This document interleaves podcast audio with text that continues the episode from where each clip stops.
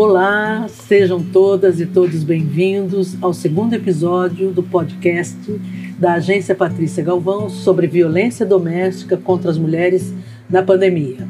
Eu sou Jacira Mello, diretora do Instituto Patrícia Galvão. E no programa de hoje, nós vamos conversar sobre a percepção da população sobre a rede de atendimento às mulheres em situação de violência e os desafios enfrentados pelas vítimas para interromper uma relação violenta. O objetivo dessa série de podcasts é debater os dados de uma pesquisa de opinião realizada pelo Instituto Patrícia Galvão em parceria com o Instituto Locomotiva.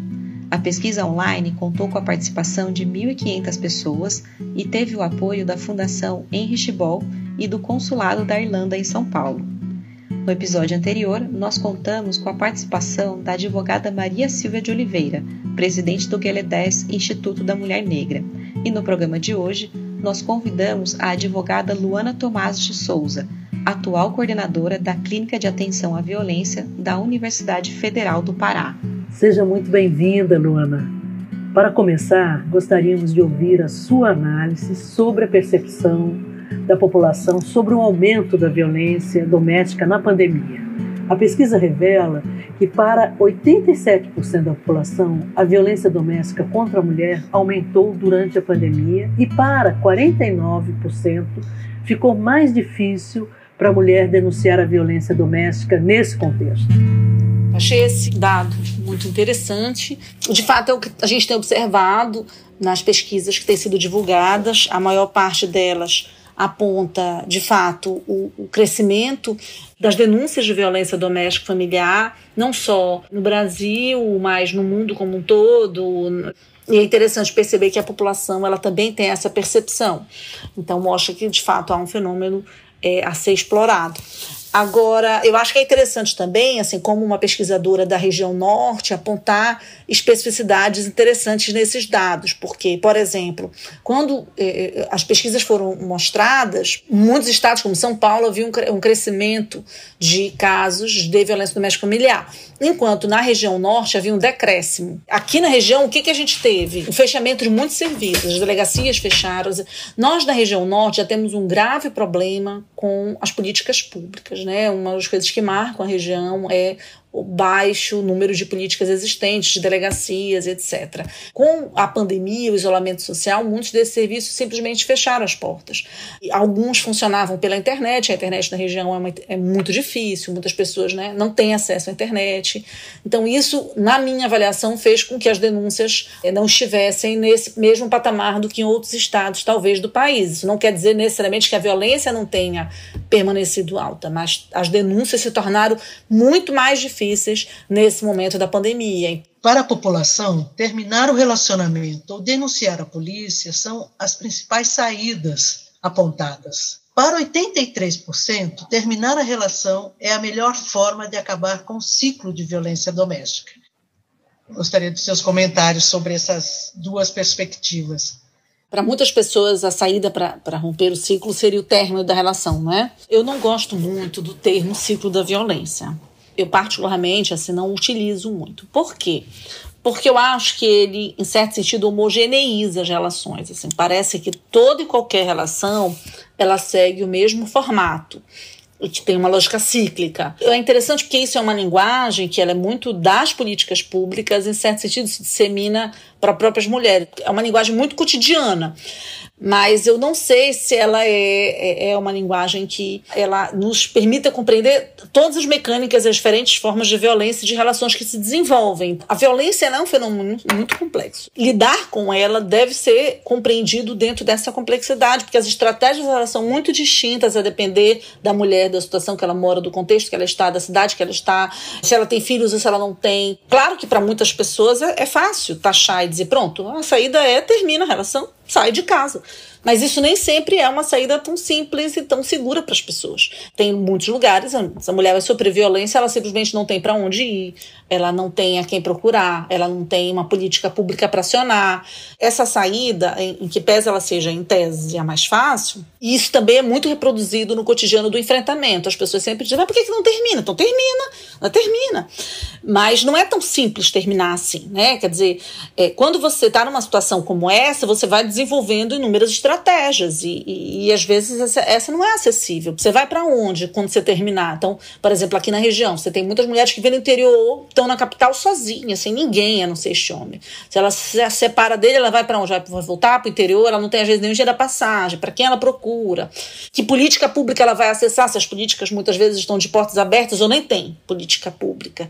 Tem quem ela procurar. Eu acho interessante, às vezes eu dou palestra nos lugares e falo: olha, gente, a lei diz, o abrigo, a delegacia, o centro de referência, as pessoas dizem: ah, tá falando grego? Porque isso não existe aqui. Não existe.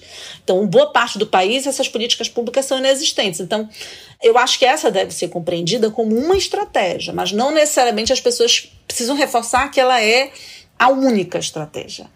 Porque às vezes eh, você precisa desenvolver outras que passam pelo Estado, que passam às vezes pela família, pelas amigas, pelo apoio dos vizinhos, das vizinhas. São muitas as estratégias de enfrentamento a essa situação, que é uma situação muito complexa também, que acontece de diferentes formas, não só de forma cíclica.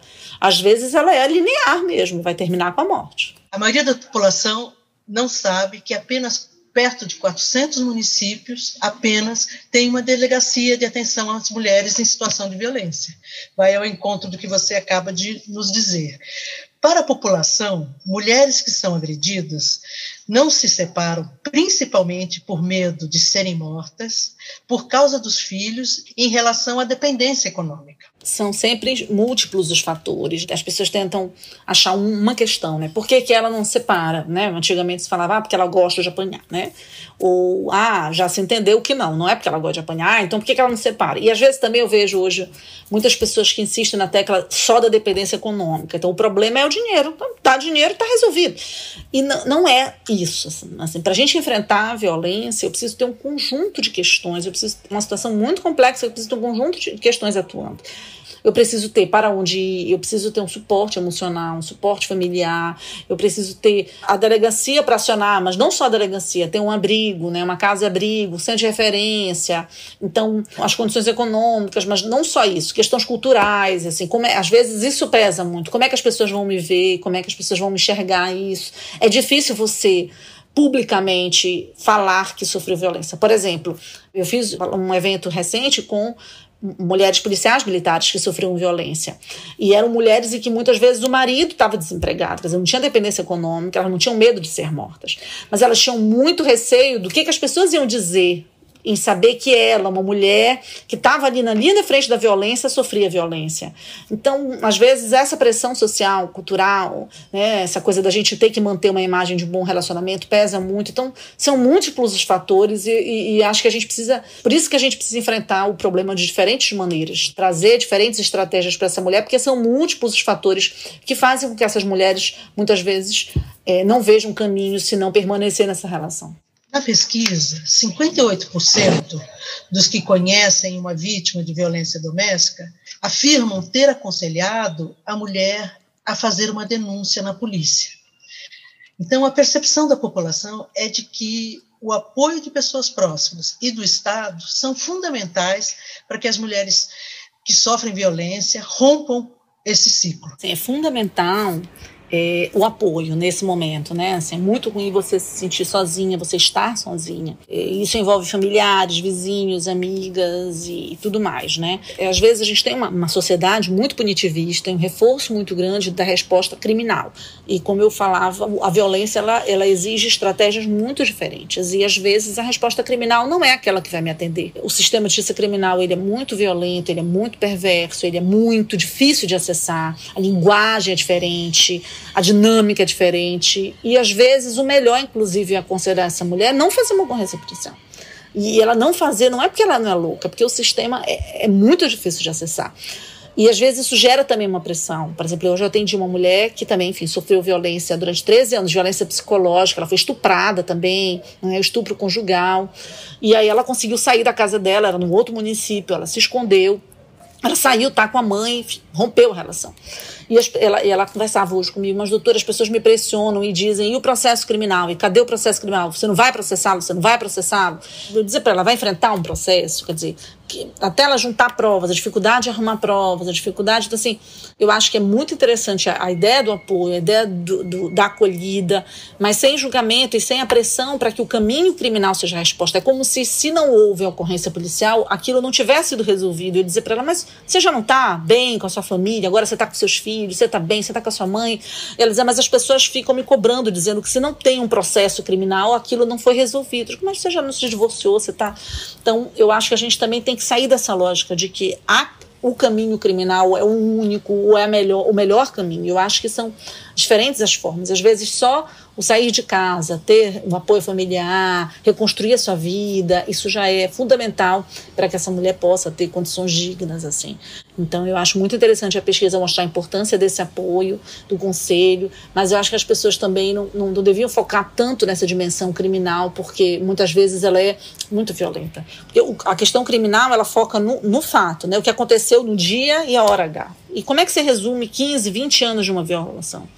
E, e, aí, às vezes, você vai na audiência e ela, ela se sentiu muito violentada, porque ela dizia, mas doutor, eu quero lhe contar. Em 2005, a gente dizia, mas não interessa 2005. O que é que aconteceu no dia... Ela, mas doutor, eu quero lhe contar que em 2010, mas não interessa 2010.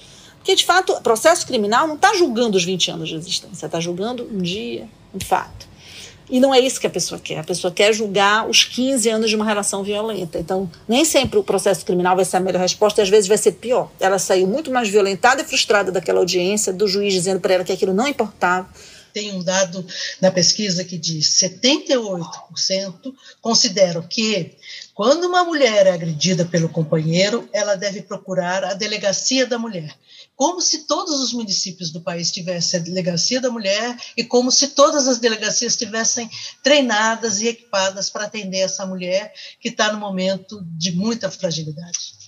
Eu achei muito legal nesse projeto agora do campanha Nenhuma Menos, né? As mexicanas elas fizeram uma, uma campanha que eu achei fantástica, que é assim: então, me protegem as minhas amigas e não a polícia. Eu achei isso muito bacana, no sentido de, de dizer o seguinte: olha, a polícia, quando há quanto à região amazônica ou no país que não há delegacia, em que o Estado nunca olhou, não tem sombra do Estado perto de você. Então não tem nem como você dizer procure o Estado, porque o Estado não existe. Boa parte dos municípios da região amazônica, as pessoas nem sabem onde ele se encontra para acolher essa mulher. Mas quando existe, ele não atende. Então eu achei muito legal quando as mexicanas dizem isso. Me protegem as minhas amigas. Isso é legal para a gente também desenvolver outras estratégias. Redes de solidariedade, né? Porque às vezes a mulher te procura para buscar orientações. Estou pensando em me separar. Estou pensando em terminar essa relação. E aí vem aquele julgamento do sistema de justiça: termina, então acaba. E aí ela diz que não consegue, as pessoas se frustram. Ah, eu tô frustrada, por isso eu não quero, mulher gosta de apanhar. E às vezes aquela mulher está desenvolvendo estratégias para romper aquela relação. E algumas estratégias podem ser: converse com uma amiga, fale com ela o que está acontecendo. Você já se pensou nisso? Olha, se um dia você decidir sair, para quem você vai ligar? Quem é o teu telefone de apoio? Que, que casa você iria? Então, às vezes, ela precisa, ela precisa de um tempo para pensar isso. Olha, se eu sair de casa, acontecer alguma coisa, para onde eu vou? Quem vai me apoiar? Quem vai me receber?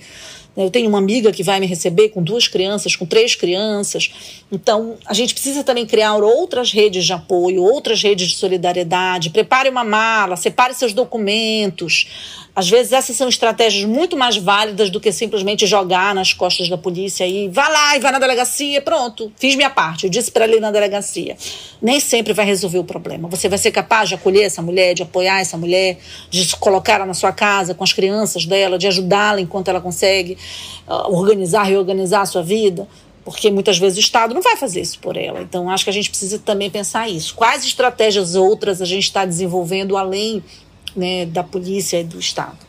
Eu pediria para, desse lugar de conhecimento, de experiência, de atuação há tantos anos com violência contra as mulheres, você nos eh, contasse um pouco as principais estratégias, se é possível dizer assim, da clínica de atenção à violência contra as mulheres que está na Universidade Federal do Pará. Quando eu comecei a trabalhar com violência contra a mulher, assim, eu, enfim, trabalhava com uma lógica ainda muito ingênua, daquela feminista que se formou, então era muito, vamos, se separe, eu vou pegar na sua mão e vou resolver seus problemas. E ao longo do tempo isso foi, enfim, mudando muito, né? O tempo, enfim, amadurecimento, essas coisas assim ajudam a gente.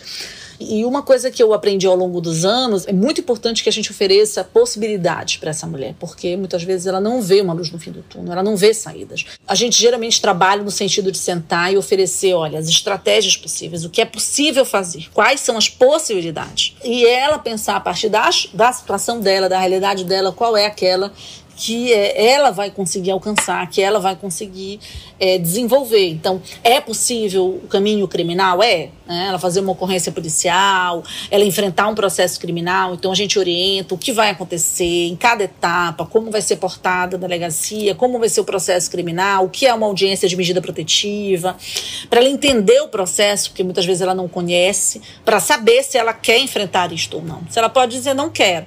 A gente também orienta sobre os caminhos cíveis. Então, se ela quiser, ela também pode enfrentar uma ação de divórcio, uma ação de dano moral. Muitas mulheres optam, por exemplo, para pedir o dano moral pela violência sofrida ao longo dos anos, né? a ação de guarda, a ação de visita. Quais são as possibilidades cíveis? O que, que ela quer ou não? O que, que ela pode ou não pedir? Né? As medidas protetivas, quais são as medidas? O que, que vai acontecer ou não? E ela avaliar os cenários, as possibilidades, para ela pensar isso com calma, o que, que ela deseja fazer, o que, que ela tem condições de fazer, no tempo que ela deseja fazer, inclusive os caminhos para ela, né? O apoio psicológico, o fortalecimento, que muitas vezes essa é a melhor resposta, essa é a melhor estratégia. Às vezes, muitas mulheres elas estão tão focadas na responsabilização e elas é, se descuidam muito. A nossa clínica ela tem uma lógica interdisciplinar, tem profissionais da saúde, do serviço social, e muitas mulheres desenvolvem problemas de saúde, problemas cardíacos, depressão,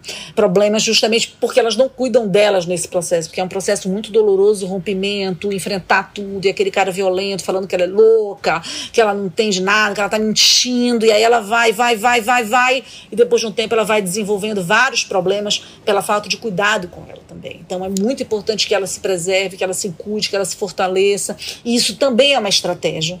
Né? Eu digo para elas: olha, às vezes vezes você está bem, você está feliz, é a melhor resposta que você vai dar para ele, porque ele não quer que você esteja bem agora. E essa é uma estratégia também, né? Estar bem, estar forte, estar tá feliz com a decisão que ela tomou, estar tá cuidando dos filhos dela. Então isso também é uma estratégia. Então eu acho que a gente precisa nesse momento pensar isso, assim, é, orientar quais são as possibilidades para ela romper aquela relação. Né? Se você quer romper, pense com calma. De que forma você vai fazer? É, se preserve, pegue os documentos, porque muitas vezes essas mulheres saem de uma forma abrupta, sem um documento. E a violência patrimonial é muito grande, aí ela sai de casa, ela não tem um documento, e aí ele esconde as informações financeiras dela, ela não consegue pedir pensão alimentícia, ela não consegue pedir nada porque ela não tem informação nenhuma, às vezes ela não tem um documento, a certidão de nascimento das crianças. Então eu sempre oriento para ela, guarde uma pastinha, não custa nada, bota aquela pastinha, cópia da certidão de nascimento, CPF, RG e tudo. É para você se preparar. Não quer? Tudo bem. Mas se um dia quiser, pega a pastinha, só pega aquela pastinha e vá. Uma vez eu atendi uma mulher que eu achei muito interessante. Eu participei de uma reunião com as mulheres da, do Nordeste Paraense, movimento de mulheres do Nordeste Paraense. Gente, foi uma aula para mim, assim, de litigância, que, que eu trabalho com litigância estratégica, né, com a estratégia do que fazer. E aí uma mulher me disse assim, uma senhora trabalhadora rural, falou assim para mim: que eu achei fantástico. Ela falou assim: a gente faz reunião com as mulheres e fala para elas, anotem na barra da saia o CPF dele. E eu achei isso tão interessante, assim, eu mas por que essa preocupação com o CPF dele especificamente? E aí ela me relatou que na, na região delas, o que acontecia muitas vezes era que essas mulheres, assim, você está no interior do estado, né? Áreas que você tem que andar de. Às vezes a mulher pegava um carro e depois pegava um barco, 10 horas de carro, 5 horas de barco, para poder chegar na delegacia. Ela chegar na delegacia o delegado olhava e dizia, ok, qual é o CPF do agressor? Aí ele ela dizia, ah, eu não sei. Ele, ah, então volte, não posso fazer ocorrência. Assim, o CPF dele. Aí ela voltava. Dizia, olha a violência, né? Quer dizer, a mulher tinha que andar horas para o cara dizer, cadê o CPF? Isso é uma grande orientação de litigância estratégica que essas mulheres trabalhadoras rurais estão fazendo. Elas estão dizendo, anote o CPF dele. Pelo menos isso. E eu acho que isso já é alguma coisa. Ela precisa ter o mínimo de informações e se preparar para, com calma, ela tomar essa decisão. Pego as informações, os documentos necessários para tomar essa decisão da forma que ela achar melhor no momento que ela se sentir preparada, da forma que ela se sentir preparada. Queria um comentário seu. Na pesquisa aparece muito forte que a violência psicológica é tão grave quanto a violência física. Pareceu importante, porque se fala muito, ah, violência física, vai para a delegacia, etc., e tem uma ênfase menor nos danos psicológicos que as mulheres sofrem com essa violência dos seus parceiros. Eu acho que uma coisa interessante da Lei Maria da Penha é que a Lei Maria da Penha ela nomeia a violência, ela fala que existem vários tipos de violência. Durante muito tempo a gente ficou muito focado na violência física. Eu lembro, ainda antes de, da Lei Maria da Penha, no início dos anos 2000, eu ia na delegacia, o delegado dizia, mas nossa mulher não tem um roxo. Fazia ocorrência se tinha pelo menos um roxinho, uma agressão física. E o interessante da Lei Maria da Penha é que ela fala: existem outros tipos de violência para além da física, a violência psicológica, a violência moral, a violência patrimonial. Agora, sim, é muito importante a gente conhecer mais dessas outras formas de violência. Eu tenho trabalhado muito com a violência patrimonial ultimamente, assim também, que é uma violência muito grave na vida das mulheres. Às vezes ela está na casa da sogra, no, no, quartinho puxadinho na casa da sogra, então assim, não tem nem como ela ir, porque ela não tem nada, tudo é dele. Então, assim, são muitas as formas de violência. E a violência psicológica. Só que essas violências nem sempre elas têm um crime, assim, um tipo penal específico. E, então, muitas mulheres têm dificuldade de fazer uma ocorrência. Por exemplo, aquele cara que passou durante 15 anos dizendo que ela era burra, que ela era louca. Isso afeta a subjetividade, tudo, assim, o psicológico dessa pessoa, a vida dessa pessoa. Ela, é como se ela diminuísse. Assim. Eu já encontrei mulheres assim que você você mal consegue, ela não levanta aquele ombro assim arqueado, aquela pessoa falando baixo, assim, ela, mas eu nem sei, doutora, porque eu não falo as coisas direito, ele diz que eu não, não, não falo bem, eu não sei se eu estou falando, quer dizer, ela é insegura, ela se tornou uma pessoa insegura, uma pessoa, sabe, ela duvida dela mesma. Será que o que eu estou falando é verdadeiro? E a violência psicológica é muito perversa, tal qual a violência física, ela marca uma pessoa para uma vida inteira. Então, é, é, o problema é que muitas vezes a gente não consegue fazer um processo criminal sobre isso. Qual é o crime de dizer que uma pessoa é louca? Você consegue ali pegar um ou outro episódio, mas você não consegue enfrentar. Por isso que a gente precisa criar outras formas de enfrentar esse problema para além da questão criminal. Mas eu acho que o reconhecer a violência é o primeiro passo. Reconhecer que eu sofri uma violência psicológica, reconhecer que eu estou sofrendo uma violência patrimonial e traçar diferentes estratégias e pensar que todas elas são perversas. A violência sexual, que também é pouco falada, mas é muito comum no âmbito doméstico também. Eu já atendi mulheres que eram constantemente estupradas pelos maridos e isso afeta completamente a vida dela. São traumas assim, dela não conseguir estar perto de um outro homem, ser tocada. E eu acho que a gente precisa dar atenção para cada uma dessas violências, entender que todas elas são perversas. Então, Cada violência tem a sua perversão, cada sua violência impõe seu sofrimento e cada violência deve ser tratada na medida do impacto na vida dessa mulher. Por isso que a gente precisa, além das medidas de repressão, de, de responsabilização do agressor, a gente precisa de mais ações de prevenção, de mais ações de assistência para essas mulheres. Porque o que a gente tem visto, quem trabalha com políticas públicas, é que as, as políticas estão definhando.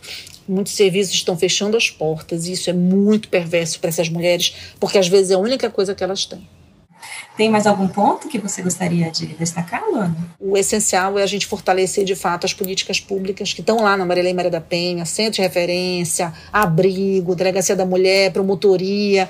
Isso é o base. E é isso que a gente está sofrendo agora, o fim dos serviços. Né? A gente vê o governo reduzindo drasticamente o investimento nas políticas, reduzindo quase zero as políticas para as mulheres, mas lançando o WhatsApp, lançando o aplicativo bacana aplicativo, mas não pode ser só isso. Né? Então, eu acho que a, a pesquisa mostrou que 8% conhecem o 180, 5% é SOS Mulher, né? 4% Magalu, então mostram que os aplicativos são uma estratégia interessante, mas de fato ainda não são para o grande público. Né? Esse foi o segundo episódio do podcast da agência Patrícia Galvão sobre a violência doméstica no cenário da pandemia. No próximo e último episódio desta série, nós convidamos a promotora de justiça Fabíola Sucassas, do Ministério Público de São Paulo, para conversar sobre a legitimidade da Lei Maria da Penha e o apoio do Estado às mulheres vítimas de violência. Não perca!